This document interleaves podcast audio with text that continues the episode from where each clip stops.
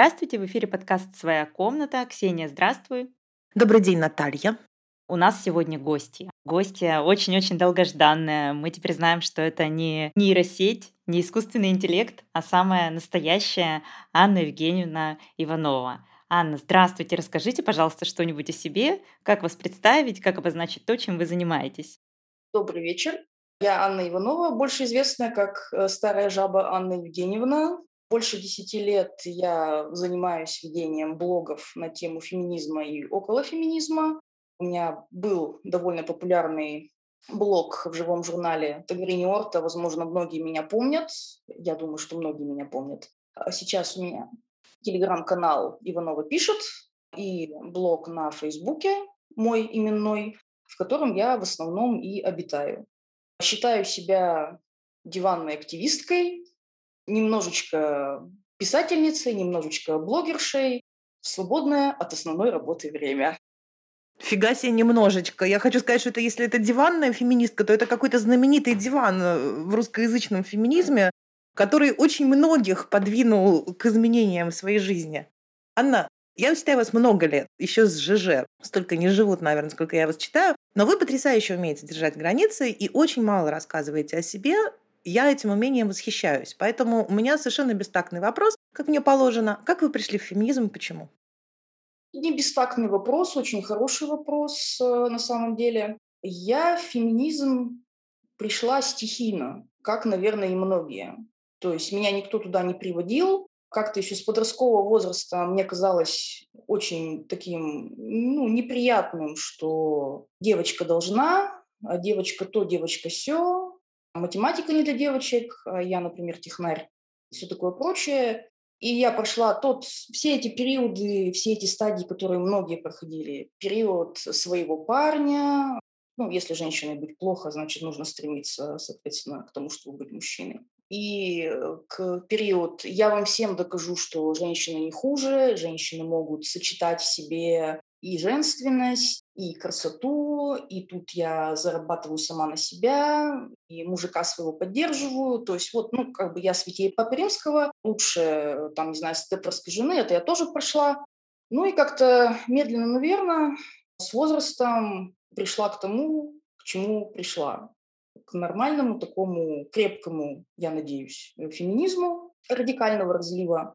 Начала общаться в профильных сообществах, начала пробовать сама писать, писать много, общаться с людьми, и вот как-то это все меня вот вынесло, куда вынесло в данный момент. Можно сказать, что частично я сделала себя сама как феминистка, но частично, конечно, фем-сообщество на меня очень здорово повлияло. Я была очень рада найти единомышленниц как раз вот в живом журнале. Началась моя деятельность такая общественная, бурная, скажем так. И это тоже, конечно, во многом на меня повлияло. Не жалею ни о чем. Я хотела сказать, что нас всех в феминизм привели мужчины, потому что если бы у нас мужчины не были такими прекрасными, феминизм просто был бы не нужен. Я сейчас надену белое пальто и скажу, что меня в феминизм привела Дворкин. Анна, я недавно перечитывала ваш пост, который вы написали в 2015 году. И вы в нем писали, что Россия – это такое место, где женщина не может уверенно смотреть в свое будущее. И помимо того, что нам недостаточно того, что мы имеем сейчас, нам нужны гарантии, нам нужна стабильность, нам нужна какая-то уверенность, ничего этого у женщины в России не было тогда, не было сейчас. Но вместо того, чтобы дать какие-то гарантии, нас постоянно упихивают в патриархальное болото защиты какой-то семьи, патриархальной, патриархальных традиций, и для этого нас надо обмануть, надо запугать, надо принудить. И культура насилия для этого подходит как нельзя лучше. Как вы себя ощущаете, подрывая основы культуры насилия? Очень хорошо я себя ощущаю. Каждый отдельный случай, каждая отдельная ситуация, когда мне удается ну, хотя бы на кого-то повлиять, какую-то женщину, например, поддержать отдельную, какому-то мужчине вовремя дать по носу, чтобы не произошло что-то, например, на моих глазах. Я себя очень хорошо чувствую. Потому что я живу хоть и в крупном городе, да, российском, Пермь это все-таки миллионник, но это провинция. То есть Пермский край, Пермь это довольно провинциальный такой город. Соответственно, нравы у нас, скажем так, оставляют желать лучшего. И даже в моем достаточно отфильтрованном окружении да, моих знакомых, моих друзей, моих родственников. Иногда бывают такие ситуации, что хоть святых вон выноси. И, скажем так, я считаю, что это одна из моих больших задач в жизни с культурой насилия бороться на всех уровнях. То есть если я могу это сделать на каком-то низовом бытовом уровне, да, я должна это сделать. Если я могу написать какой-то воодушевляющий, поддерживающий текст, я должна это сделать. Страшно ли мне это делать в нынешних условиях, когда мы тут буквально недавно обсуждали, что в России просто некоторые силы мечтают о том, чтобы феминизм был экстремистской идеологией? Немножко страшно, немножко страшно, конечно. Закон, что дышало, куда повернул, туда и вышло, и из чего угодно состряпать дело и статью, у нас это все прекрасно делается. Что делать? В таких условиях живем. Пока можем шевелиться, пока можем хотя бы какую-то вот такую деятельность вести, будем вести. Тут ничего уже не поделаешь. Взяли на себя такую обязанность, не обязанность, долю, не долю, как бы, ну, взяли на себя, в общем, несем. Будем нести дальше, покуда хотя бы какие-то силы у нас имеются. В общем, для меня это вопрос однозначный, вот просто однозначный. На любом уровне, на котором могу я это делать, я буду это делать. В конце концов, у меня растет дочь. И еще одна дочь, названная, вот недавно стала совершеннолетней и вошла в этот большой-большой мир. И мне за нее очень страшно, я честно могу сказать потому что мы-то как бы уже маленько пожили, ну, как-то в своей жизни что-то добились, какую-то стабильность, какую-то защиту приобрели, а ей-то вот начинать здесь учиться, работать, как-то свою жизнь устраивать. И страшно, да, страшно. И ради этого стоит бороться. А у вас получилось как-то старшей привить свои взгляды? Я надеюсь, что да. Она умная девочка, и несмотря на то, что, как многие подростки, она, конечно, себя считает умнее всех, и что мы тут такие пожухшие тетки, конечно, не все понимаем в жизни с их точки зрения, но я вижу, что, по крайней мере, вот эти правила такие, вот такой безопасности, что ты должна учиться, чтобы у тебя было образование, тебе лучше иметь свои источники дохода, только твои, тебе лучше не надеяться на своего партнера. Повезет – хорошо, у вас двоих будет больше денег на двоих. Не повезет, по крайней мере, у тебя будет возможность жить самостоятельно. Это вот в ней есть, она учится, хочет учиться, она пробует уже работать, пробует зарабатывать себе на какие-то там свои нужды. И это здорово, я надеюсь, что так и будет дальше, что я еще увижу, что она крепко стоит на ногах, и я смогу быть за нее спокойна. Все мы можем быть за нее спокойны, вся семья, да. Анна, вы очень много пишете про общий женский опыт. И всегда в комментариях этот общий женский опыт подтверждается. Женщины рассказывают много похожих историй. Меня и саму ваши посты зацепили тем, что я читаю пост и думаю, не может быть, где вы их берете? А потом читаю комментарии и думаю, боже мой, у меня же тоже такое было. Но есть женщины, которые этот опыт не видят или не хотят признавать. Есть даже целое ответвление феминизма, отрицающее общеженский опыт. Вот как вы думаете, есть ли этот общеженский опыт? И если да, то почему его видят не все? Вот я это вижу так. Есть условно 100 пунктов, сколько угодно, женского опыта. Из них с 4 по 42 был у меня, с 38 по 65 был у Ксении, у вас там еще там с 90 там по какой-то 120. Все это вместе взятое и есть общий женский опыт. Или, например, так, кого-то заставляли есть, а кого-то, наоборот, заставляли голодать. Но это разновидности одного и того же опыта. Корень у него один. Вот как женщинам увидеть этот корень? На мой взгляд, единственный, наверное, путь – это делиться этим опытом. Делиться этим опытом и стараться создавать какие-то, может быть, там возможности, пространства, чтобы другие тоже этим опытом делились. Потому что я замечаю, что да, лучше всего работает вот эта вот личная история. Когда описываешь какое-то явление с примерами из своей жизни, из жизни ближайших родственниц, подруг. И да, в комментариях э, женщины приходят и говорят, вот, а мой-то вот как по этой методичке ведь шпарил то же самое. Вот прям слово в слово. Вы представляете? Или вот, а у меня было, но с такими вот спецэффектами. И да, у меня с такими же спецэффектами было. И вроде бы вот эти вот разрозненные истории, они потом складываются во что-то большое. И я приведу пример один. Буквально вот из последней недели. Я копалась опять в соцсетях и, по-моему, в ТикТок наткнулась на ролик Женщина ну, снимает свою квартиру, рассказывает, что я вот не так давно разошлась с мужем по причине его насилия надо мной. И вот он проник без меня в мою квартиру и устроил мне здесь шоу романтическое. Там везде шарики, какие-то фотографии, романтические записки, вот, что он там ей пишет, что я все понял, я все осознал, я без вас с детьми не могу и так далее и тому подобное. И она, значит, все это снимает и скептически, с такой болью в голосе говорит, что ну да, да, вот ты мне тут пишешь, что посмотри на эту там кровать, мы, мы здесь были так счастливы, а я там смотрю на нашу спальню и помню, как ты мне здесь угрожал, в общем, всякими нехорошими вещами. Я пошла читать комментарии с таким, вот знаете, ощущением, что ну сейчас там начнется битва, что да мужик все осознал, да что ты там морду воротишь, детям нужен отец, ну вот как у нас любят. Но, к моему удивлению, приятно. Абсолютно все комментарии были поддерживающие. То есть женщины писали «не верь, не верь, не верь, не верь, не верь, не верь». Потому что у меня такое было, закончилось плохо.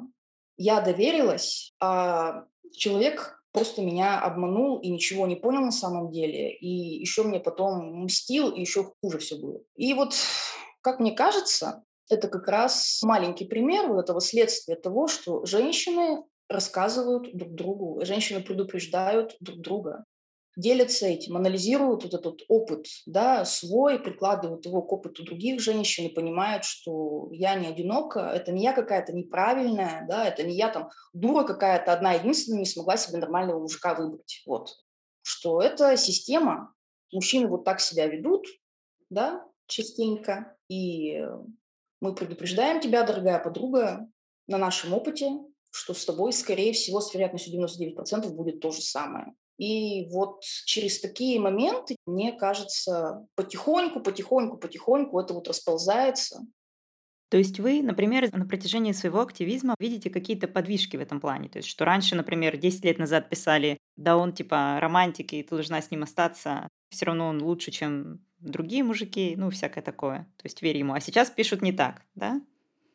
Я думаю, что я и сейчас могла бы где-то там покопаться и найти оазис вот этого старого патриархального подхода, что что ты мужика мучаешь, он там весь извелся, бедный. Но все же, если раньше я как-то видела, что вот есть наше фем-сообщество, да, такое большое информационное пространство, выходишь за его пределы, и там русская деревня XVIII века. Сейчас нет.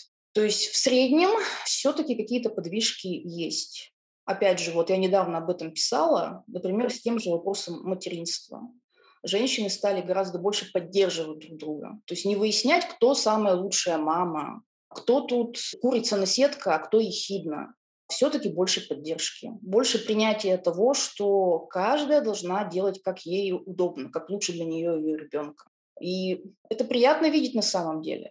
Это, по крайней мере, на контрасте с тем, что нам устраивает, например, там государство, да, приятно видеть, что хотя бы на низовом уровне, вот на таком житейском, бытейском уровне, хотя бы какие-то подвижки к лучшему. Это очень здорово. Я надеюсь, что, да, следующее поколение девочек, девушек, женщин, им будет полегче, чем там, моему поколению, поколению там, кому около 40 плюс-минус, которые прошли через все вот это вот э, безобразие там от советского строя, тут вот к этим вот скрепам непонятным. Что вопрос скреп? Это вообще моя больная тема прямо, прямо мне начинает так сразу так трясти, когда я об этом начинаю говорить. Скрепы, блин.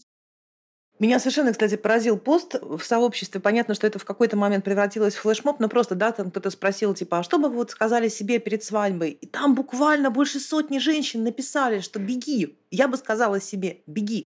И это были женщины из России, из Казахстана, из Украины, да, из Эстонии какое-то огромное количество людей, которые писали на разных языках, да, там кто-то на итальянском написал, кто-то на английском. Я такая это читаю, и какое-то такое прям приятное чувство было, да, не от того, что все эти женщины на своем опыте говорят «беги», а на том, что ты видишь, что они объединяются, они поддерживают друг друга. Потому что кто-то написал «беги», там мне кто-то, один из первых комментариев, начали отвечать что-то неприятное. А потом к ней присоединились еще, еще, еще, еще женщины, и уже никто не бегал, не объяснял им, что они просто сами дуры, мужика не того выбрали. Это превратилось в такой какой-то очень мощный поддерживающий опыт, на мой взгляд. Да, вот я о чем и говорю, что это, конечно, очень здорово, когда женщины делятся опытом и поддерживают друг друга в этом. Это большой заряд дает. Я думаю, что здесь много моментов. У кого есть негативный опыт, те видят, что я не одна, как я уже говорила, я не неправильная, я не одна такая вот э, сирая и убогая, которая не, не вывезла всю эту правильную женскую долюшку. Они видят, что может быть лучше. Они видят, что кто-то прошел через это уже, да, и сейчас эта женщина хорошо живет, у нее все прекрасно. У кого все неплохо, те могут поддержать. Кого все неплохо, те могут дать пример, да, поделиться каким-то своим опытом, что как вот, как у меня получилось хоть как-то в этой жизни вот получше вот так вот устроиться. Это очень здорово. Поэтому да. Я тоже, кстати, согласна, что общеженский опыт, признание общеженского опыта, это не значит, что мы все вот прошли там все 10 пунктов настоящие женщины, да, что вот у нас там у всех было нарушение пищевого поведения, обязательный пункт, да, там, не знаю, сексуальное насилие, обязательный пункт, дискриминация на работе, обязательный пункт. И если у тебя всего этого не было, то значит, ну, я не знаю, ты там не женщина вообще. Нет, общеженский опыт говорит о том, что мы каждая получили что-то свое, какую-то свою оплеуху, потому что мы женщины. Только потому, что мы женщины. Вот он общеженский опыт. Поэтому, да, делимся. Я надеюсь, что я тоже маленький вклад в это дело делаю. Во-первых, Наталья нам все запрещает. И на этой неделе она нам запретила себя обесценивать. Это был не маленький вклад. Вклад огромный. Да, вот ты говоришь, что тебя Дворкин привела, меня можно сказать, что Иванова привела в феминизм. Я вот с ее постов начинала, понимаешь? Но, с другой стороны, Дворкин тоже, наверное, привели мужики. Анна, вы неоднократно писали, что являетесь сторонницей женской занятости, и тут мы с Натальей согласны, потому что женская независимость – это краеугольный камень женской безопасности. Но вы работающая женщина, и вы успешно сделали карьеру в области, где преобладают мужчины. И я помню, что в одном из постов вы писали, что на большие производственные совещания вам приходится ездить в сопровождении какого-нибудь бесполезного мужика, вся роль которого заключается в том, чтобы вот тут просто присутствовал мужик, и он важно кивал на то, когда вы говорите какие-то умные вещи. И это реально 21 век. Это страна победившего матриархата, пишете вы, да? Нам все время говорят, нас победил матриархат. Нет, он у нас не победил. Вот часто ли такое происходит? Что вам помогает справляться с этой дискриминацией на рабочем месте, с этими двойными стандартами? Да, еще хочу отметить, что самое замечательное вот в поездке с телом на какое-нибудь совещание, что это для меня я везу с собой представительного мужчину, чтобы меня услышали, а для всех окружающих это большой начальник приехал с девочкой. Вот так вот. Это особенно приятно осознавать. Мне относительно повезло. Я много работала в мужских коллективах в силу своей специальности, но с коллективами мне более или менее везло. То есть я совсем мало сталкивалась с откровенной такой дискриминацией. Хотя да, у меня тоже был случай, когда мне начальник прямо в лицо сказал, Аня, зачем тебе повышение, у тебя что, мужик не зарабатывает? И я сделала большие глаза и сразу поняла, что мне здесь ничего не светит. Ничего не светит. И в течение двух месяцев нашла себе другую работу, потому что, ну, понятно, что с этим работать невозможно. У человека есть свое понимание, как правильно, что женщины работают на булавке, а, правда, зарабатывают ему самому, начальнику, не на булавке, но к себе зарабатывают на булавке. И, соответственно, я ушла. Но так, в принципе, мне с коллективом везло. То есть э, меня уважали всегда коллеги, ценили, ценило руководство. Я не сталкивалась э, с откровенным таким пренебрежением на производстве, с заказчиком, на совещаниях на каких-то. И, наверное, в этом плане мне нечем поделиться каким-то опытом кровавой борьбы, как я в неравной битве всех победила, положила на лопатки и всем все доказала. Но могу сказать, что да, конечно, вот этот общий фон, как я уже говорила, да, приехал дяденька с девочкой, он чувствуется постоянно. Сейчас мне немного полегче, потому что с возрастом я все-таки начала выглядеть как взрослая женщина, соответственно, специалистка. Можно заподозрить во мне специалистку сразу же, а не через полчаса, будем так говорить. И какого-то такого скепсиса ко мне стало меньше. Я для себя какую вывела, какое общее правило? Делаем работу. Делаем все, чтобы делать нашу работу. Надо ехать, соответственно, с телом на совещание. Едем с телом на совещание. Вопрос должен быть решен. Работа должна быть сделана. Надо потратить на час-два больше времени на обработку своего руководства, чтобы он какую-то мою идею принял. Значит, тратим час-два эти больше. Ну, ничего не поделать. Надо, значит, как-то подвыподвернуться, чтобы, допустим, принять на работу специалистку, ну, женщину имеется в виду, а не специалиста. Значит, чего-то там выдумываем, как-то там объясняем, тратим на это тоже, опять же, больше времени, но делаем свое дело. Куда деваться? Меня это просто так злит. Я тоже одно время работала на производстве, да, и с той же самой как бы историей, что в основном мужики. И это каждый раз ты думаешь, господи, вот у него так все легко, ему никаких барьеров преодолевать не приходится, да, а я трачу этот лишний час, лишний раз там изображаешь какое-то там что-то такое, чтобы тебя послушали, чтобы к тебе прислушались, и ты очень долго зарабатываешь себе репутацию, которая у мужчины чаще всего есть с первого дня, потому что, ну, просто потому что он мужик. А ты на эту репутацию должна работать в некоторых случаях, в некоторых отраслях. Ты иногда должна работать годами. Когда ты ее заработала, конечно, тогда уже проще, тогда уже все такие, ах, ну да, ну это Ксения, она знает, что делает, ну спасибо, да, оценили. Но там, где мужик просто зашел и открыл дверь, ты должна по кирпичику разобрать эту дверь, потому что она заложена. Так и есть, но я опять же для себя думаю, если я эту дверь не буду разбирать, кто это сделает? Сделает ли кто-то вообще? Ну, вот у меня, например, такая специальность. Я в этом году летала на аттестацию, э, на экспертизу промышленной безопасности.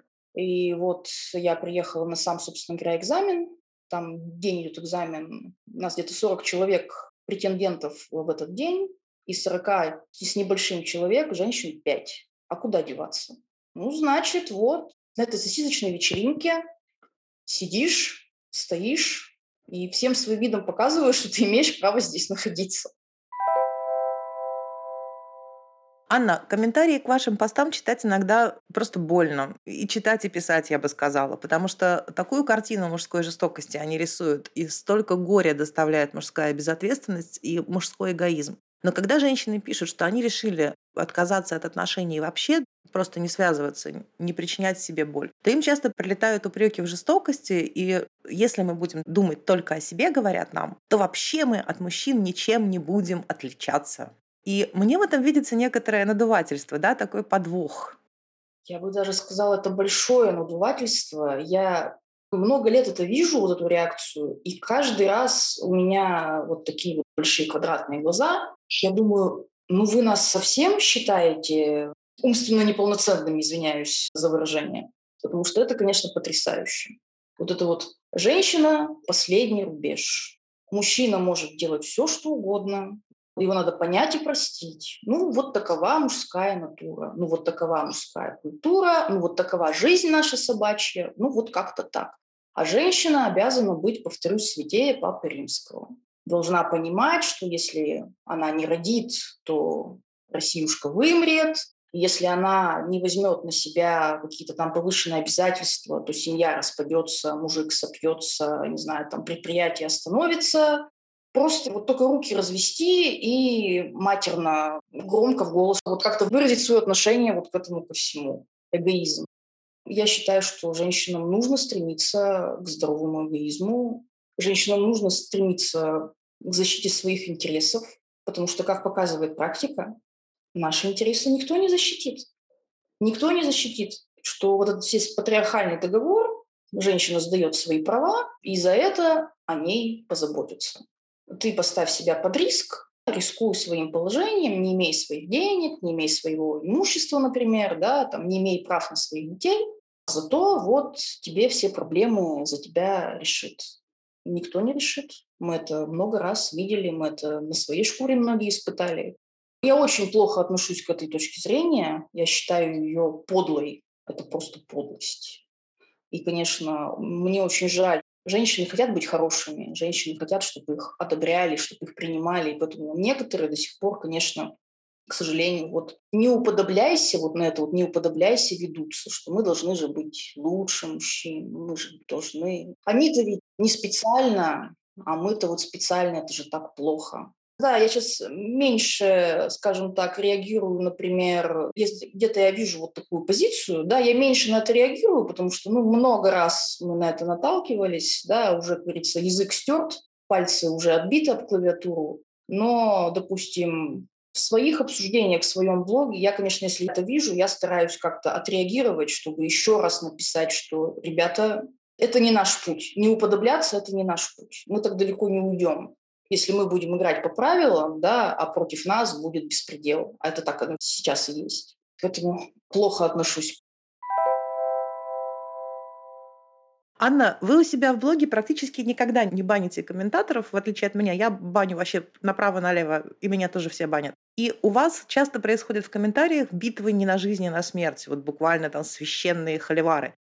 Почему вы выбрали такую стратегию и как вам удается переносить это? Потому что я иногда к себе захожу, и там кто-то так еще там три комментария есть, но все как-то друг на друга так уже смотрят, и я такая, боже, боже, боже, как мне неприятно это все, почему не могут все разговаривать спокойно? Я очень расстраиваюсь. А вы?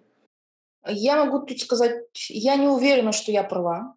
У меня периодически бывают э, минуты тягостных сомнений, особенно когда я вижу какой-нибудь совсем уж такой срачный срач, где близкие мне э, женщины, да, которые много лет там, со мной общаются, меня комментируют, вдруг сцепляются в какой-то принципиальной позиции, и там действительно искры летят э, во все стороны.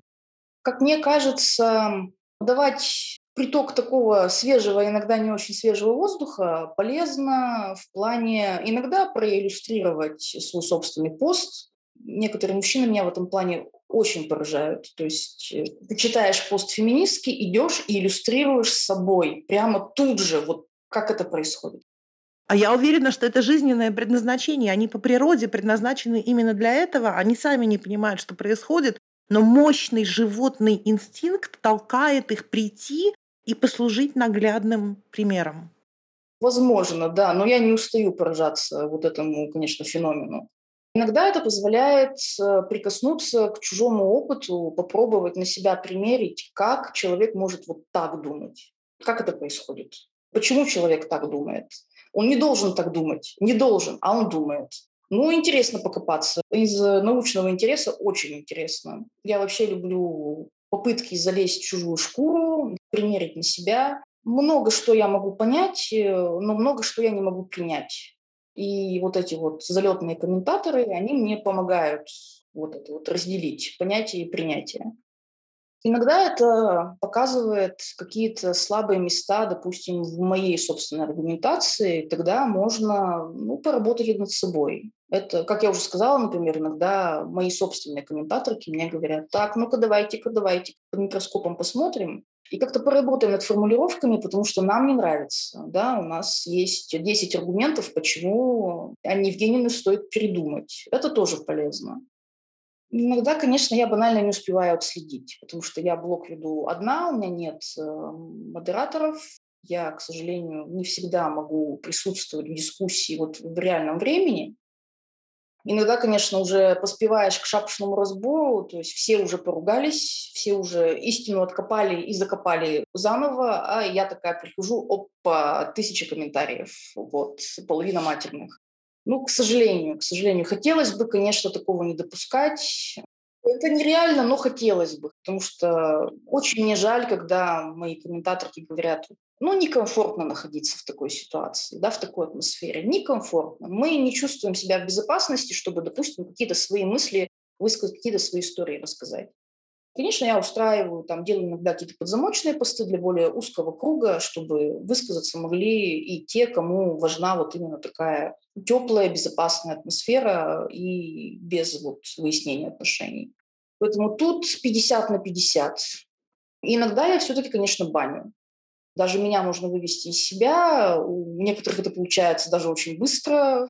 Я баню, да, за тупые вот оскорбления, когда начинается уже просто за глупость несусветную, за провокации, когда провоцируют. Именно я вижу, что провоцируют на какие-то такие некорректные высказывания, на ругань откровенную, тоже баню. Редко, но да. Хочется, конечно, совсем-то уж у себя не разводить там полную свободу слова. Это нереально невозможно, это будет совсем невозможная атмосфера. Пользу нахожу, но и минусы тоже есть. Про книгу. Это не только моя идея, да, многие просят.